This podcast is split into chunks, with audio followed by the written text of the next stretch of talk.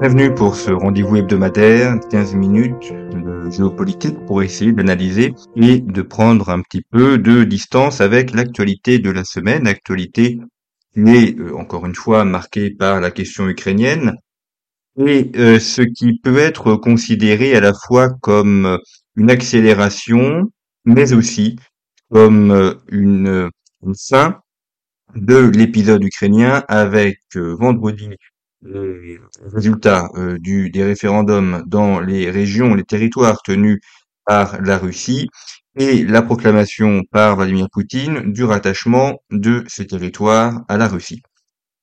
C'est l'aboutissement d'un processus, aboutissement d'un processus qui a commencé le 24 février avec l'invasion d'Ukraine, mais aboutissement d'un processus qui est beaucoup plus long, à savoir que on l'eau, on referme la parenthèse, de, des événements militaires qui se déroulent depuis 2014. Et c'est en ce sens que ce rattachement officialisé à la Russie clôt l'épisode Donbass ouvert en 2014, puisque ces régions qui étaient jusqu'à présent séparatistes, qui étaient euh, ni ukrainiennes ni russes, sont officiellement, du moins pour la Russie, puisque ce n'est pas reconnu par la communauté internationale, mais pour la Russie, c'est officiellement russe. Savoir que aujourd'hui, Vladimir Poutine peut très bien présenter son intervention en Ukraine comme une victoire. Il a récupéré des territoires qui étaient objet de litige euh, depuis 2014. Il réalise un continuum territorial entre la Russie et la Crimée avec le contrôle de la mer d'Azov si la situation en reste là, c'est objectivement une victoire euh, militaire et politique, dans le sens où Vladimir Poutine a réussi son pari d'avoir agrandi le territoire russe. Et effectivement d'avoir clos le site ouvert en 2014. Donc c'est en ce sens que c'est quelque chose, un, cycle qui se termine. C'est aussi une accélération, puisque désormais que ce territoire est reconnu comme russe par la partie russe, il, euh, il, est beaucoup plus difficile pour les Ukrainiens de le récupérer, puisque pour les Russes, et dans le discours russe, il ne s'agit plus simplement d'un territoire à protéger, enfin un territoire étranger à protéger, mais d'un territoire national à défendre. Et donc ça change beaucoup de choses. Et ça peut justifier, comme Vladimir Poutine, l'usage d'armes non conventionnelles, notamment des armes nucléaires. Donc on voit bien que là, nous entrons dans une nouvelle période de cette guerre dont il n'est pas possible aujourd'hui de prévoir comment cela peut se terminer. Et j'en viens à un point qui est euh, probablement le, plus important de cette semaine, qui est une pratique, une grande vertu en géopolitique, qui est la vertu de prudence. Prudence parce que depuis le mois de février, on entend beaucoup de choses et beaucoup d'assertions qui sont souvent dites de façon définitive. Lorsque au mois de juillet, beaucoup ont annoncé une grande offensive ukrainienne avec un million d'hommes, c'était manifestement prématuré. Cette offensive qui était prévue pour le mois d'août n'a pas eu lieu. Il y a eu une offensive ukrainienne au mois de septembre qui a certes permis à l'Ukraine de récupérer quelques territoires, mais euh, qui n'a pas été la rupture du front russe comme cela était euh, espéré ou annoncé par certains. Alors même que beaucoup disaient que c'en était terminé de l'armée russe et que celle-ci allait s'effondrer. Donc, prudence, on ne peut pas savoir ce qui se passera la semaine prochaine ou dans 15 jours. Nous sommes euh, dans le brouillard de la guerre, dont le brouillard de la guerre fait que on a du mal à voir ce qui se passe, et fait également que nous avons peu d'informations. Et donc mieux vaut rester sur des hypothèses qui ont des probabilités plus ou moins grandes de se produire, mais euh, il faut éviter les jugements péremptoires. Et on voit notamment l'exercice de cette vertu de prudence dans les explosions qui ont eu lieu autour des gazoducs de Nord Stream. Alors, on est certain aujourd'hui que ces explosions sont d'origine criminelle, pas des explosions d'origine accidentelle.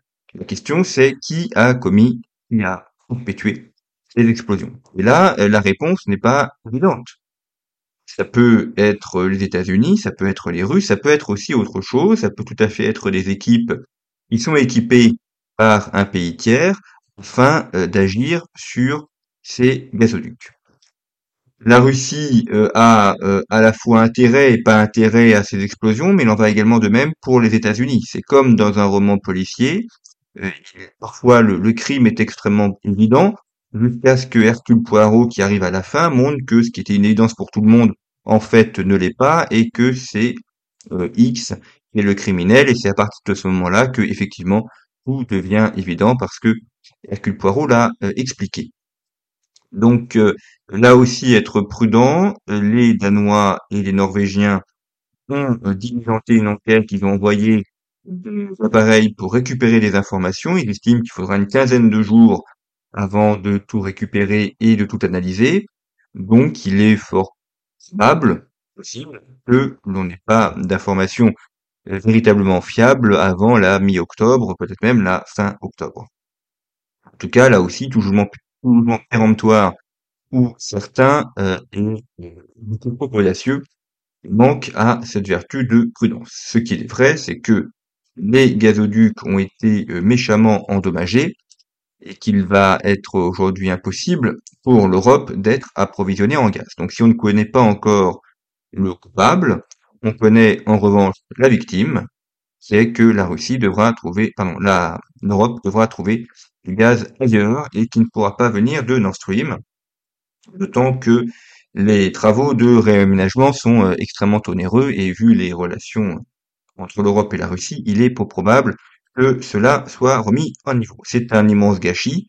Nord Stream devait être mis en activité, enfin Nord Stream 2 devait être mis en activité au printemps. Ça avait un petit peu commencé au début de l'année 2022. Euh, la guerre a fait qu'il n'a jamais été réellement utilisé, et là, avec ces explosions, il est euh, désormais inutilisé. Donc un immense gâchis technologique et industriel. Prudence aussi euh, avec ce qui se passe en Iran.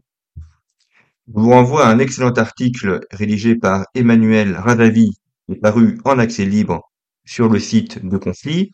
Emmanuel Radavi, grand reporter, grand connaisseur de l'Iran, qui analyse très bien les causes de cette révolte. Évidemment, la question que tout le monde se pose, c'est est-ce que cela va aboutir au renversement du régime des mollahs? Eh bien, on n'en sait rien.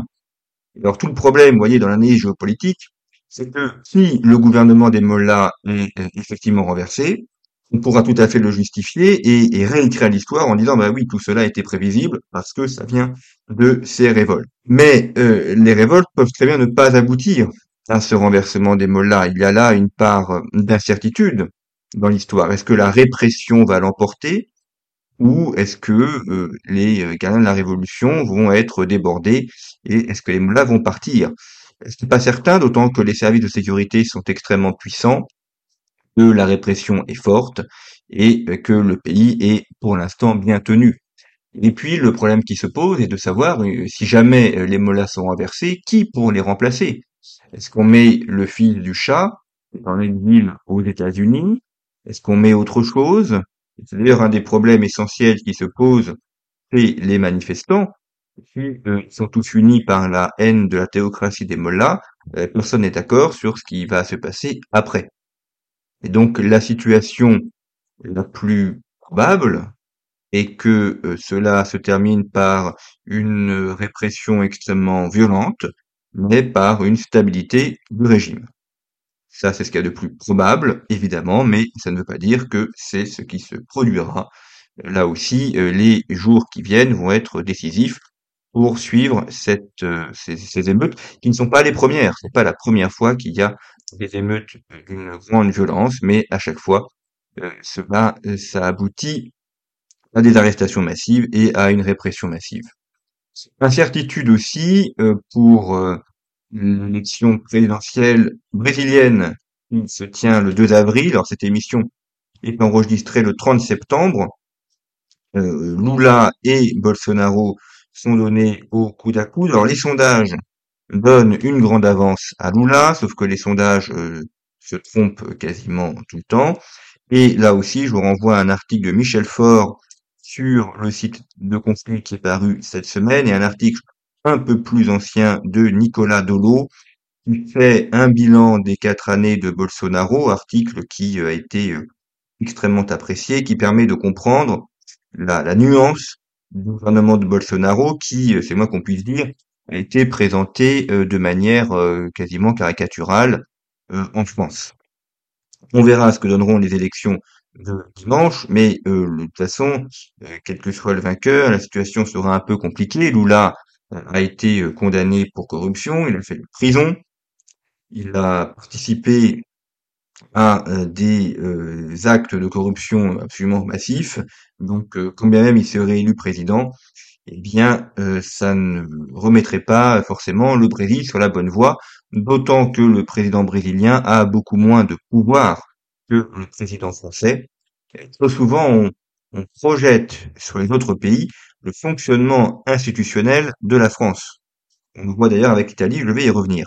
Au Brésil, les gouverneurs des villes ont beaucoup de pouvoir, ce qui limite le pouvoir central. Le Parlement aussi a beaucoup de pouvoir. Donc le président brésilien, c'est la figure de proue, mais il n'a pas les pouvoirs d'un président gaulliste. C'est la même chose en Italie. Certes, Giorgia Meloni est arrivée en tête, mais l'Italie est un pays, alors on dit pas un pays fédéral, mais de fait les régions ont euh, euh, énormément de pouvoirs politiques et de pouvoirs locaux.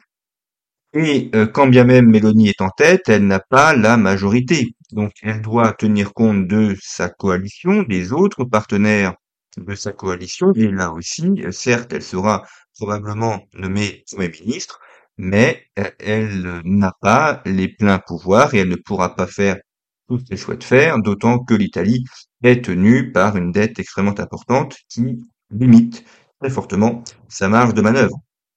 Donc euh, là aussi, la prudence est essentielle avec ce problème récurrent de projeter sur les autres pays le fonctionnement français alors que euh, les choses sont extrêmement différentes. Enfin, euh, dernier point euh, pour cette semaine géopolitique, décidément bien chargée. on va avoir beaucoup de choses qui vont se passer également dans les jours qui viennent. C'est la question énergétique qui est toujours présente. Alors on voit des ministres qui ont donné des conseils vestimentaires. Bon, tout cela est bien sympathique.